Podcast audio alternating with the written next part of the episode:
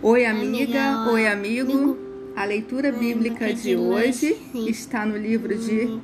Salmos, capítulo Capítulo 53. Sim. Vem comigo? Sim. A corrupção do pecador e sua redenção.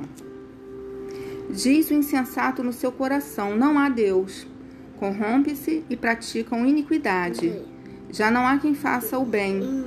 Do céu olha Deus para os filhos dos homens para ver se há quem entenda, se há quem busque a Deus. Todos se extraviaram e juntamente se corromperam. Não há quem faça o bem, não há nem sequer um.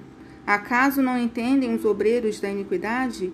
Esses que devoram o meu povo como quem come pão, eles não invocam a Deus. Tomam-se de grande pavor onde há a quem temer, porque Deus dispersa os ossos daquele que te sitia. Tu os envergonhas, porque Deus os rejeita.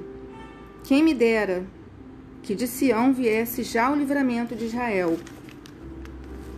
Quando Deus restaurar a sorte do seu povo, então exultará Jacó e Israel se alegrará.